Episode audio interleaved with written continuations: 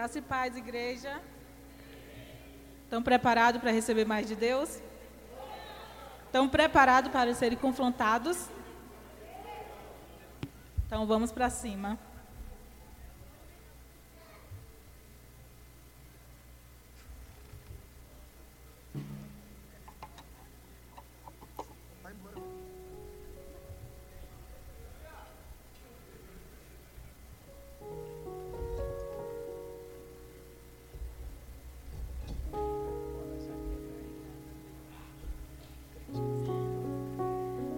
Amém? Para começar, né, já que vocês já estão cheios, já estão cheios do amor de Deus, então vamos começar com esse versículo lindo e maravilhoso. Tenho certeza que todos vocês já conhecem de cor, né? João 3,16. Pode colocar para mim, por favor?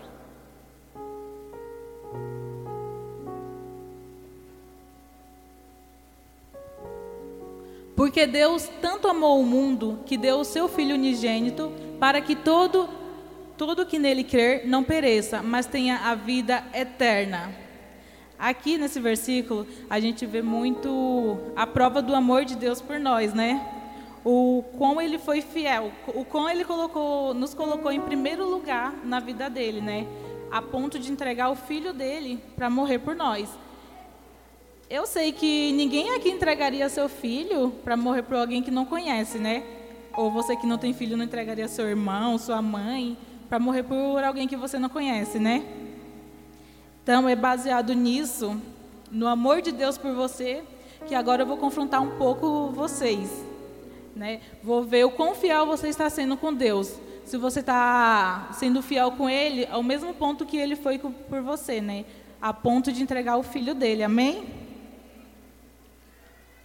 Pode soltar o tema aí, por favor. Outros amores.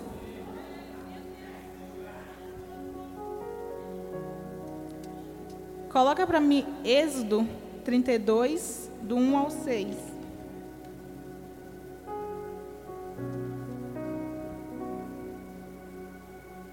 O povo, ao ver que Moisés demorava a descer do monte, juntou-se ao redor de Arão e lhe disse: Venha, faça para nós deuses que nos conduzam Pois a esse Moisés, o homem que nos tirou do Egito, não sabemos o que lhe aconteceu. Respondeu-lhes Arão: Tirem os brincos de ouro de suas mulheres, de seus filhos e de suas filhas, e tragam-nos a mim. Todos tiraram os seus brincos de ouro e os levaram a Arão. Ele os recebeu e os fundiu, transformando tudo num ídolo que modelou com uma ferramenta própria, dando-lhe a forma de um bezerro. Então disseram: Eis aí os seus deuses, ó Israel, que tiraram vocês do Egito. Vendo isso, Arão edificou um altar diante do bezerro e anunciou: Amanhã haverá uma festa dedicada ao Senhor. Na manhã seguinte, ofereceram holocaustos e sacrifícios de comunhão o povo se assentou para comer e beber e levantou-se para se entregar à farra. Amém? Eu converso quando eu estava lendo o livro de Moisés, né, de Êxodo, que conta a história do povo sendo tirado do Egito. Eu fiquei muito indignada com o povo, de verdade. Eu fiquei inconformada de ver como o ser humano é ingrato, né? De como a gente só sabe reclamar e não vê o que Deus faz por nós. E lá eles mostram, é muito real assim o que Deus faz na vida deles, né? Quando está chovendo, quando está frio, Deus coloca uma coluna de fogo. Quando está calor, Deus põe uma nuvem para cobrir eles, né? E tipo, a comida, a comida deles cai do céu. Então você quer prova mais que isso que Deus existe? Você quer prova mais real do que as coisas sobrenatural acontecendo na sua vida? Então eu fiquei eu fiquei muito indignada, tanto que eu até falei em um discipulado, uma vez que o Rick fez aqui na igreja, que eu estava ficando irritada lendo esse livro de Moisés, sem paciência, porque o povo era muito ingrato, sabe? Que a gente vê, é, conforme você vai lendo, parece que você entra na história. você vai vendo cada coisa que Deus faz na vida deles, né? Cada mudança, cada cada coisinha. Deus preparou uma terra para eles, uma terra maravilhosa que tinha tudo que eles iam precisar. E mesmo assim, esse povo era ingrato e só sabia reclamar, né? E eu fiquei pensando assim, aí Deus começou a me confrontar. Porque eu fiquei tão indignada com esse povo, por eles serem uma, é, povos rebeldes e não saberem dar valor ao Deus que eles têm. E eu pensei que, trazendo por dia de hoje, que nós somos do mesmo jeito. Por quê? É, eu vi o Vitor falou uma vez aqui no altar que quando a gente chegar lá no céu, a gente ia perguntar para os doze, para os doze de Jesus, né? Como que foi ter é, tá do lado de Jesus? Como que foi caminhar com Ele, fazer as coisas com Ele, né? Presenciar cada milagre que Ele fez.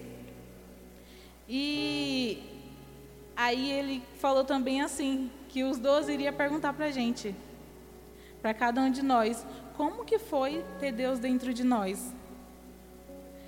E foi aí que eu percebi que a gente é como aquele povo de Israel. A gente é como aquele povo que foi tirado do Egito, né?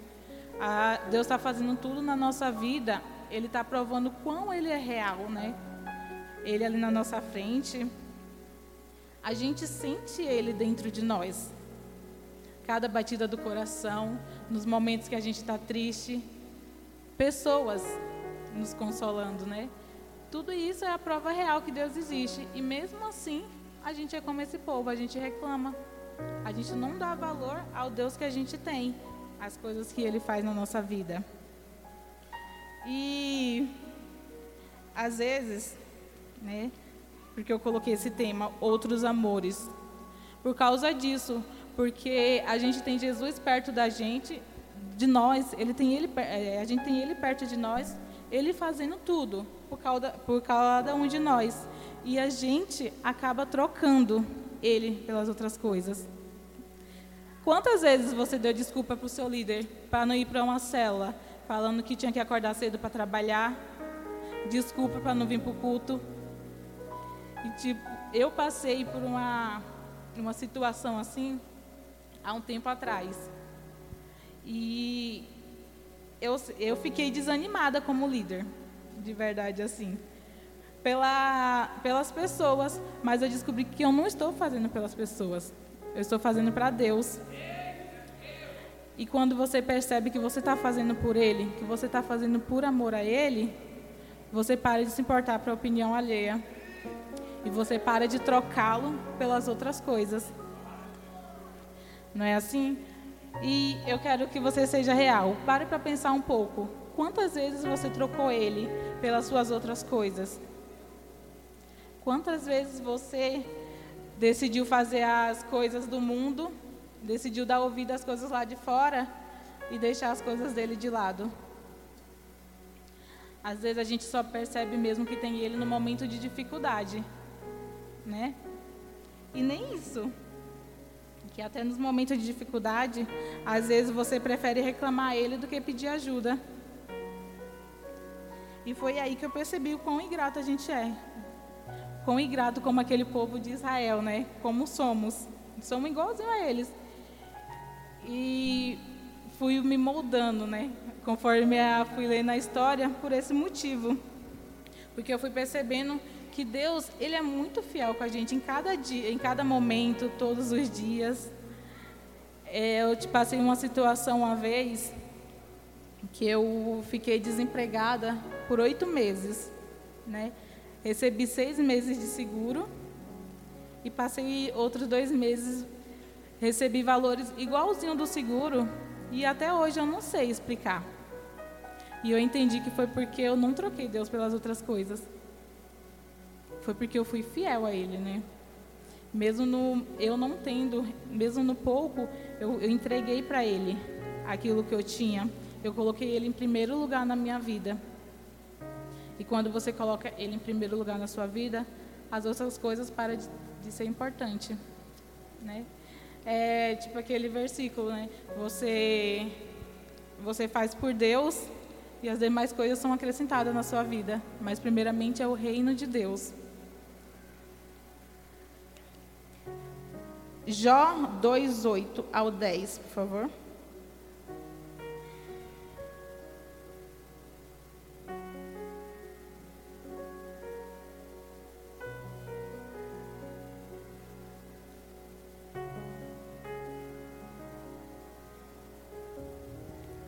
Então Jó apanhou um caco de louça e com ele se raspava, sentado entre as cinzas.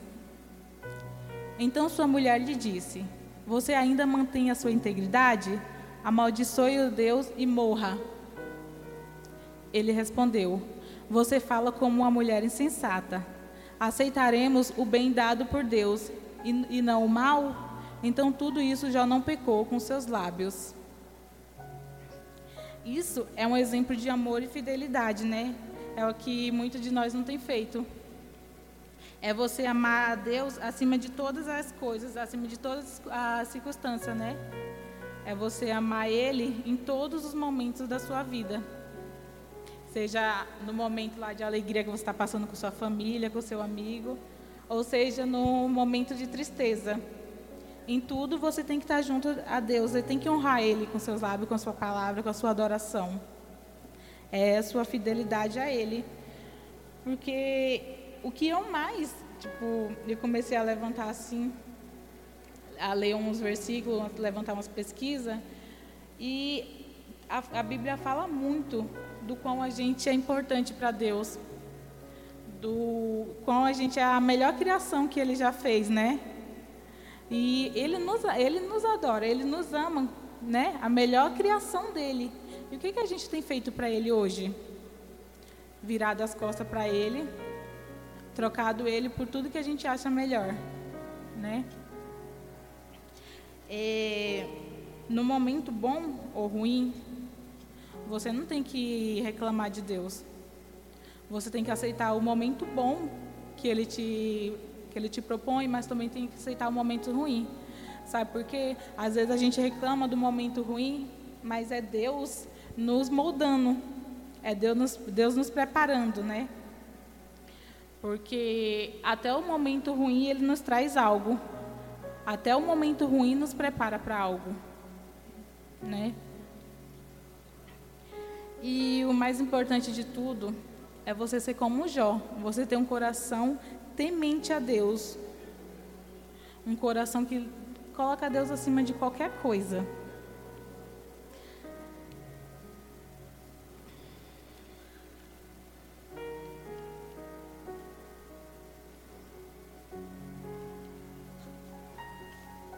Primeira João 3, 1.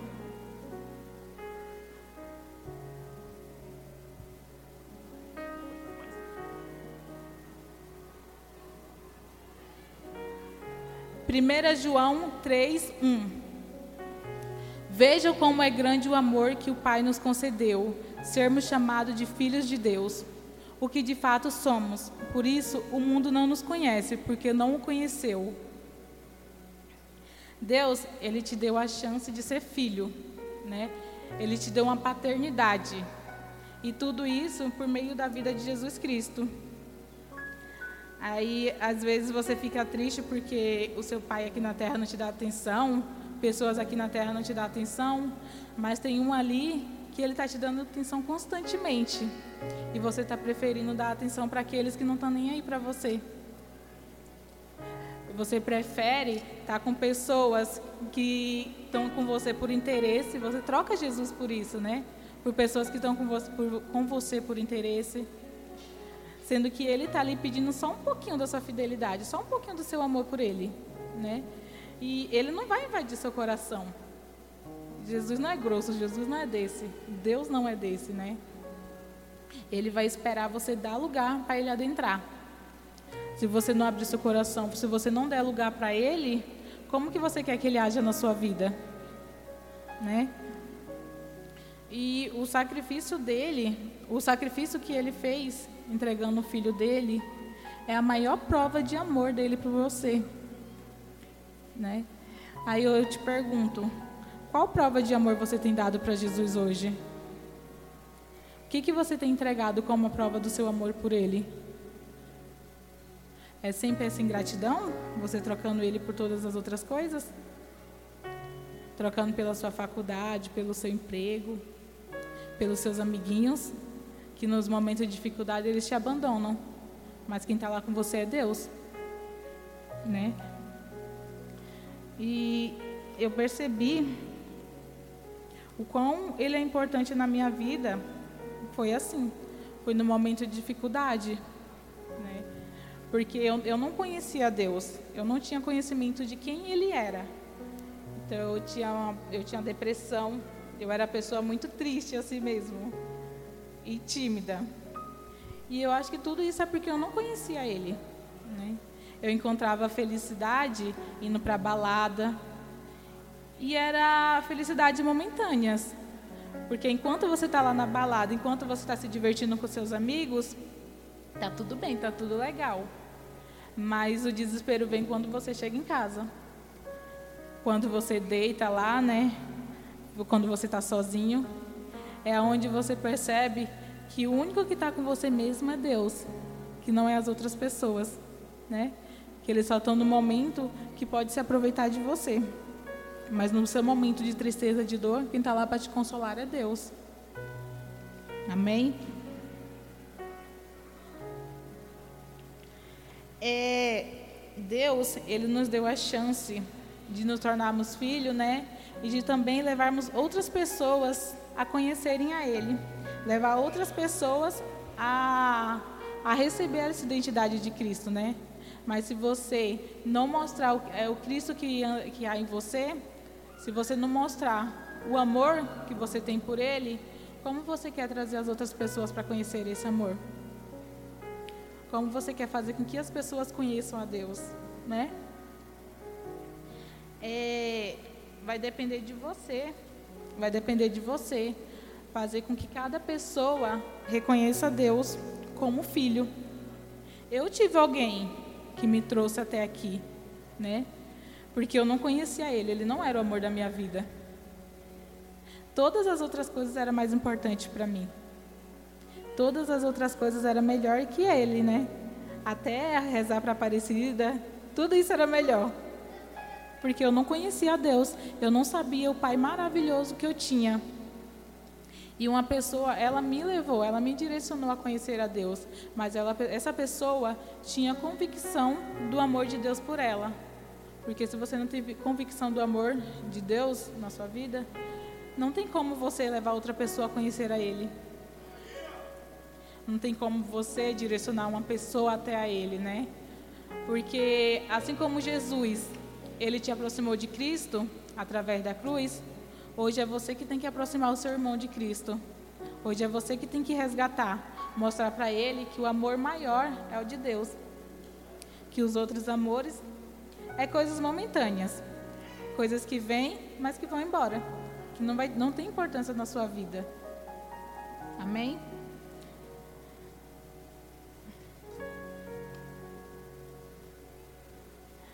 Deuteronômio 6, do 5 ao 7.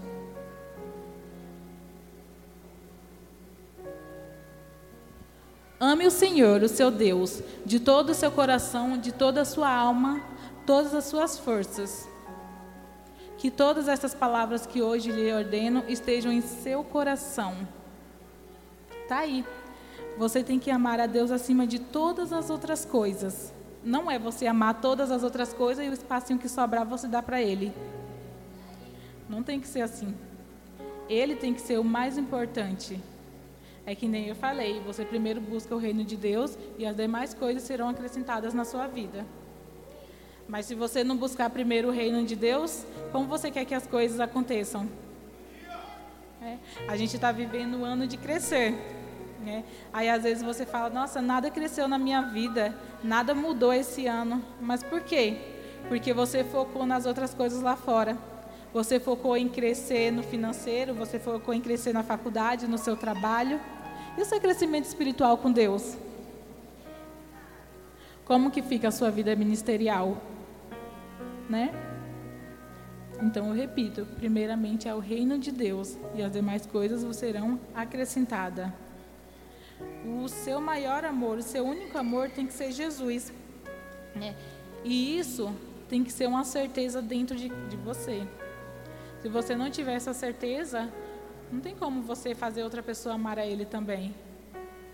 Que nem as pessoas falam, eu ser um crente como você? Se você for um exemplo de Deus, né? um exemplo de amor, aí sim vou querer ser um crente como você. Mas se você não mostrar o amor de Cristo, se você não transborda isso na sua vida, como que as pessoas vão ver isso? Como as pessoas vão querer seguir o Deus que você segue? É através do amor que você tem por, Cristo, através do amor que flui dentro de você, é o qual você vai convencer outras pessoas a reconhecer esse amor, outras pessoas a viver em Cristo também, né? E é assim que você vai ensinar os seus discípulos e os seus filhos. Porque a gente, dentro de casa, a gente tem que ser exemplo. Se você não for exemplo para os seus filhos, para os seus discípulos, não adianta você querer cobrar a fidelidade deles com Deus. Fidelidade primeiro tem que partir de você. Você que tem que mostrar o quão apaixonado pelo reino você é, o quão apaixonado por Deus. Mostrar a importância que ele tem na sua vida, né? Então, quando você começar a mostrar a importância que Deus tem na sua vida, é aí que você vai fluir na sua célula, você vai fluir na sua vida espiritual e também na sua vida pessoal. Né? Porque tudo depende da sua intimidade com Deus. Amém? É, é tipo assim, quando Sabe aquelas cores que você não sabe se é vermelho, se é tipo azul, se é verde, que dá uma meio bugada? Mas se uma pessoa chega com uma convicção e fala, não, essa cor é verde, começa a falar tanto que ela é verde, você começa a acreditar que é verde mesmo.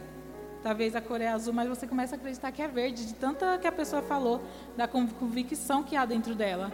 Se você for assim, se você tem essa convicção para falar de Jesus, para falar de Deus, as pessoas vão acreditar nele. As pessoas vão começar a vir através de você e conhecer a Deus, a, o Deus que você serve. Amém?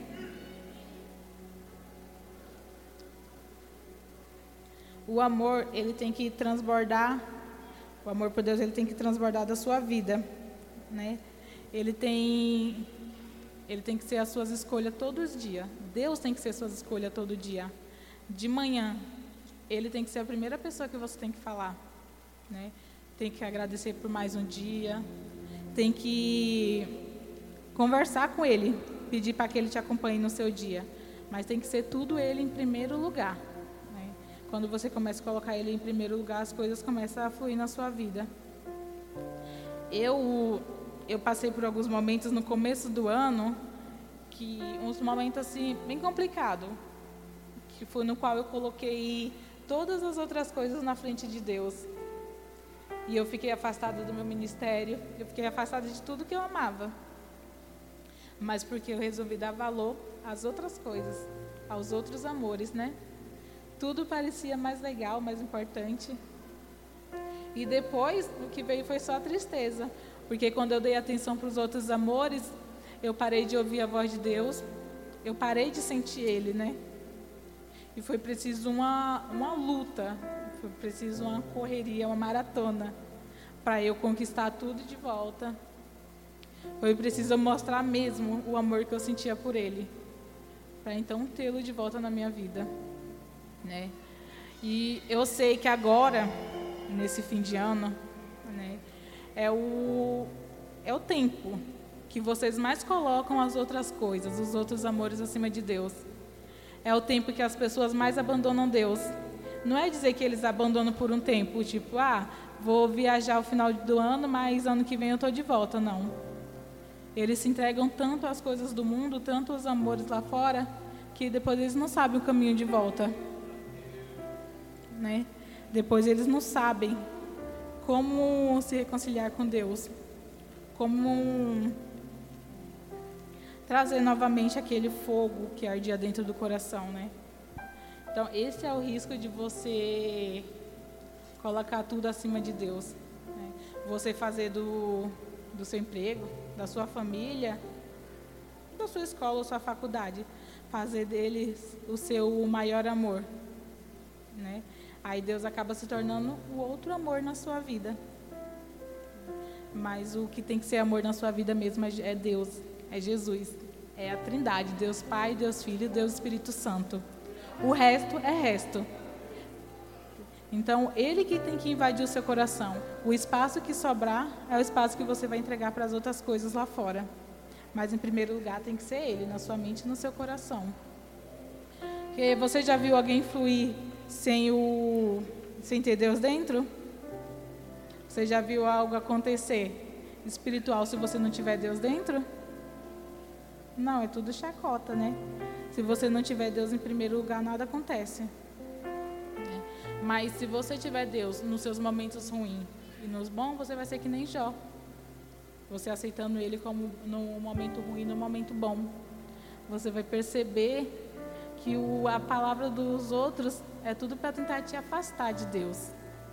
E aí você vai ser grato tanto pelos momentos de dificuldade quanto pelos momentos bons, porque os momentos de dificuldade eles vão estar te moldando para as coisas melhores que estão por vir, para o novo de Deus. Amém? Aí eu vou pedir que vocês fiquem de pé e fechem os olhos, por favor.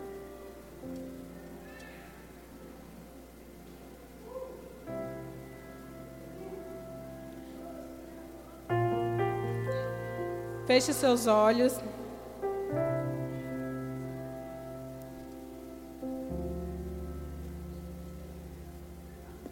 Hoje eu vou fazer, vou, vou te dar um poder de escolha, diferente de todos os outros dias que você colocou tudo como prioridade na sua vida. Hoje eu te desafio a, a escolher Deus como sua prioridade, né? Hoje eu te desafio a colocar Ele primeiro, em primeiro lugar você ser como Jó. Renovar sua aliança, amar ele acima de todas as outras coisas e deixar o Judas para trás. Porque Judas, ele foi um dos exemplos de outros amores. Por quê? Porque ele trocou Jesus por um saco de moeda. Às vezes o dinheiro tem sido mais importante na sua vida do que Deus. Então hoje eu desafio você a fazer as coisas diferentes. Eu desafio você a escolher Deus em primeiro lugar.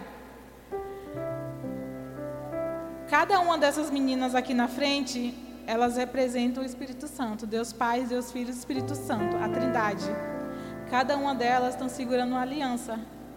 E eu desafio vocês hoje a vir até elas, levantar do seu lugar, sair do seu lugar, do seu comodismo, né? Deixar para trás toda a bagagem, todos aqueles outros amores que você colocava na frente de Deus, tudo aquilo que se tornava prioridade na sua vida, menos Ele, eu te desafio a deixar para trás e você ir até uma delas e renovar sua aliança hoje com Deus. Amém?